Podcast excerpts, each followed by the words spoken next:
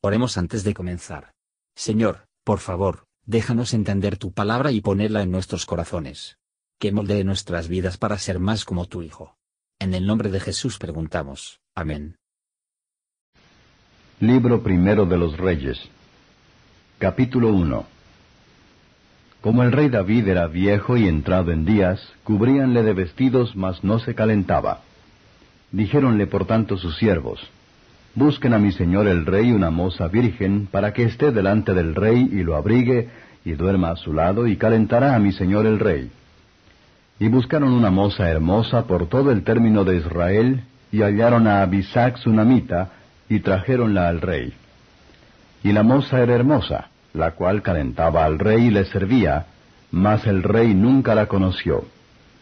Entonces Adonía, hijo de Agit, se levantó diciendo, yo reinaré. E hízose de carros y gente de a caballo, y cincuenta hombres que corriesen delante de él. Y su padre nunca lo entristeció en todos sus días con decirle, ¿por qué haces así? Y también éste era de hermoso parecer, y habíalo engendrado después de Absalom.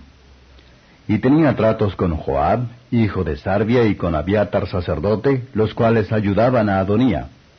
Mas sacerdote, y Benaía, hijo de Joyada, y Natán profeta, y Semei, y Rei, y todos los grandes de David, no seguían a Adonía.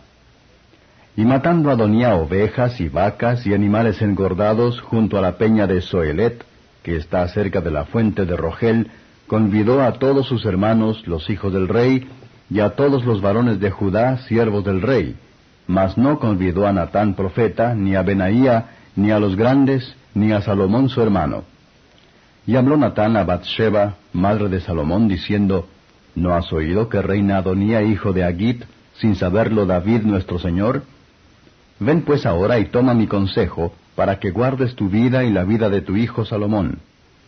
Ve y entra al rey David y dile, Rey Señor mío, ¿no has tú jurado a tu sierva diciendo, Salomón tu hijo reinará después de mí, y él se sentará en mi trono? ¿Por qué pues reina Adonía? Y estando tú aún hablando con el rey, yo entraré tras ti y acabaré tus razones. Entonces Bathsheba entró al rey a la cámara, y el rey era muy viejo, y Abisac sunamita servía al rey. Y Bathsheba se inclinó e hizo reverencia al rey. Y el rey dijo, ¿Qué tienes? Y ella le respondió, Señor mío, tú juraste a tu sierva por Jehová tu Dios, diciendo, Salomón tu hijo reinará después de mí, y él se sentará en mi trono. Y he aquí ahora Adonía reina, y tú, mi señor rey, ahora no lo supiste. Ha matado bueyes y animales engordados y muchas ovejas, y ha convidado a todos los hijos del rey, y a Abiatar sacerdote, y a Joab, general del ejército, mas a Salomón tu siervo no ha convidado. Entre tanto, rey, señor mío, los ojos de todo Israel están sobre ti, para que les declares quién se ha de sentar en el trono de mi señor el rey después de él. De otra suerte acontecerá, cuando mi señor el rey durmiere con sus padres, que yo y mi hijo Salomón seremos tenidos por culpables. Y estando aún hablando ella con el rey, he aquí Natán profeta que vino, y dieron aviso al rey diciendo, He aquí Natán profeta, el cual, como entró al rey, postróse delante del rey, inclinando su rostro a tierra. Y dijo Natán, Rey, señor mío, ¿Has dicho tú, Adonía reinará después de mí, y él se sentará en mi trono? Porque hoy ha descendido y ha matado bueyes y animales engordados, y muchas ovejas, y ha convidado a todos los hijos del rey y a los capitanes del ejército, y también a Abiatar sacerdote.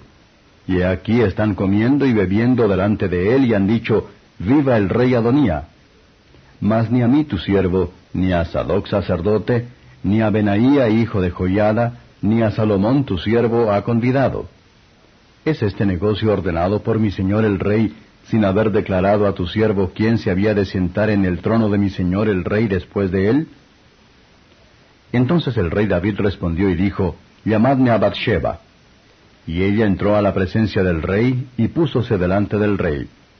Y el rey juró diciendo, Vive Jehová que ha redimido mi alma de toda angustia, que como yo te he jurado por Jehová Dios de Israel, diciendo, Tu hijo Salomón reinará después de mí, y él se sentará en mi trono en lugar mío, que así lo haré hoy. Entonces Bathsheba se inclinó al rey su rostro a tierra, y haciendo reverencia al rey dijo, Viva mi señor el rey David para siempre. Y el rey David dijo, Llamadme a Sadoc sacerdote, y a Natán profeta, y a Benaía hijo de Joyada. Y ellos entraron a la presencia del rey. Y el rey les dijo, Tomad con vosotros los siervos de vuestro señor, y haced subir a Salomón mi hijo en mi mula, y llevadlo a Gigón. Y allí lo ungirán Sadoc sacerdote y Natán profeta por rey sobre Israel. Y tocaréis trompeta diciendo, Viva el rey Salomón. Después iréis vosotros detrás de él, y vendrá y se sentará en mi trono, y él reinará por mí, porque a él he ordenado para que sea príncipe sobre Israel y sobre Judá. Entonces Benaía, hijo de Joyada, respondió al rey y dijo, Amén. Así lo diga Jehová, Dios de mi señor el rey. De la manera que Jehová ha sido con mi señor el rey, así sea con Salomón. Y él haga mayor su trono que el trono de mi señor el rey David. Y descendió Sadoc sacerdote y Natán profeta, y Benaía hijo de Joyada, y los cereteos y los peleteos, e hicieron subir a Salomón en la mula del rey David, y lleváronlo a Gigón. Y tomando Sadoc sacerdote el cuerno del aceite del tabernáculo, ungió a Salomón, y tocaron trompeta, y dijo todo el pueblo, Viva el rey Salomón. Después subió todo el pueblo en pos de él, y cantaba la gente con flautas, y hacían grandes alegrías, que parecía que la tierra se hundía con el clamor de ellos. Y oyólo Adonía, y todos los convidados que con él estaban, cuando ya habían acabado de comer. Y oyendo Joab el sonido de la trompeta, dijo, ¿Por qué se alborota la ciudad con estruendo? Y estando aún él hablando, he aquí Jonatán, hijo de Abiatar, sacerdote, vino, al cual dijo Adonía, Entra, porque tú eres hombre de esfuerzo y traerás buenas nuevas. Y Jonatán respondió y dijo a Adonía, Ciertamente nuestro Señor el rey David ha hecho rey a Salomón, y el rey ha enviado con él a Sadoc sacerdote y a Natán profeta, y a Benaía hijo de Joyada, y también a los ereteos y a los peleteos, los cuales le hicieron subir en la mula del rey. Y Sadoc sacerdote y Natán profeta lo han ungido en Gigón por rey, y de allá han subido con alegrías, y la ciudad está llena de estruendo. Este es el alboroto que habéis oído. Y también Salomón se ha sentado en el trono del reino. Y aun los siervos del rey han venido a bendecir a nuestro Señor el rey David, diciendo, Dios haga bueno el nombre de Salomón más que tu nombre, y haga mayor su trono que el tuyo. Y el rey adoró en la cama. Y también el rey habló así, Bendito sea Jehová Dios de Israel, que ha dado hoy quien se siente en mi trono, viéndolo mis ojos. Ellos entonces se estremecieron y levantáronse todos los convidados que estaban con Adonía, y fuese cada uno por su camino. Mas Adonía, temiendo de la presencia de Salomón, levantóse y fuese, y cogió los cornijales del altar. Y fue hecho saber a Salomón, diciendo, He aquí que Adonía tiene miedo del rey Salomón, pues ha cogido los cornijales del altar, diciendo, Júreme hoy el rey Salomón que no matará a cuchillo a su siervo. Y Salomón dijo, Si él fuere virtuoso, ni uno de sus cabellos caerá en tierra, mas si se hallare mal en él, morirá. Y envió el rey Salomón, y trajeronlo del altar, y él vino e inclinóse al rey Salomón. Y Salomón le dijo, Vete a tu casa. Comentario de Matthew Henry Primero Reyes capítulo 1. Los libros de Primeros Reyes es un libro del Antiguo Testamento. La historia que ahora tenemos ante nosotros da cuenta de los asuntos de los reinos de Judá e Israel, pero con especial atención al reino de Dios entre ellos, porque es una historia sagrada. Es anterior en cuanto al tiempo, enseña mucho más y es más interesante que cualquier historia común. Versos 1 a 4. Tenemos David hundiéndose bajo flaquezas. Él fue castigado por sus pecados recientes. Y sintió los efectos de sus anteriores trabajos y penalidades, versos 5 a 10. Padres indulgentes suelen ser castigados con hijos desobedientes, que están ansiosos de poseer sus tierras. Sin la sabiduría del mundo, ni la experiencia, ni la santidad de carácter, pueden asegurar la continuidad en cualquier curso anterior de los que permanecen bajo el poder del amor a sí mismo. Pero podemos preguntarnos por qué artes Joab y Abiatar se pueden extraer a un lado. Versos 11 a 31. Observe la dirección de Nathan a. Déjame te aconsejaré cómo salvar tu propia vida, y la vida de tu hijo.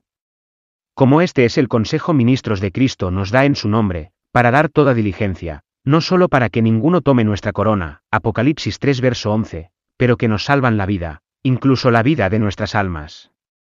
David hizo una declaración solemne de su empresa de escisión a su anterior resolución, que Salomón debe ser su sucesor. Incluso el recuerdo de las angustias de la que el Señor lo ha redimido. Aumentó su consuelo, inspiró a sus esperanzas, y le animó a su deber, en virtud de las desintegraciones de la naturaleza y la proximidad de la muerte. Versos 32 a 53. Las personas expresaron gran alegría y satisfacción en la elevación de los cantares. Todo verdadero israelita se regocija en la exaltación del Hijo de David. Las combinaciones formadas en los principios del mal pronto serán disueltas, cuando el interés propio llama de otra manera. ¿Cómo pueden aquellos que hacen malas obras esperamos tener buenas noticias? Adonías había despreciado Salomón. Pero pronto lo temido. Vemos aquí, como en un espejo, Jesús, el Hijo de David y el Hijo de Dios, exaltado al trono de gloria, a pesar de todos sus enemigos. Su reino es mucho mayor que la de su padre David, y en esto todos el verdadero pueblo de Dios se regocijan cordialmente. La prosperidad de su causa era aflicción y el terror a sus enemigos. No hay cuernos del altar, ni las formas de piedad, ni pretensiones de la religión, pueden beneficiarse aquellos que no quieren someterse a su autoridad. Y aceptar de su salvación, y si su presentación sea hipócrita, perecerán sin remedio. Gracias por escuchar y si te gustó esto, suscríbete y considera darle me gusta a mi página de Facebook y únete a mi grupo Jesús Answers Prayer.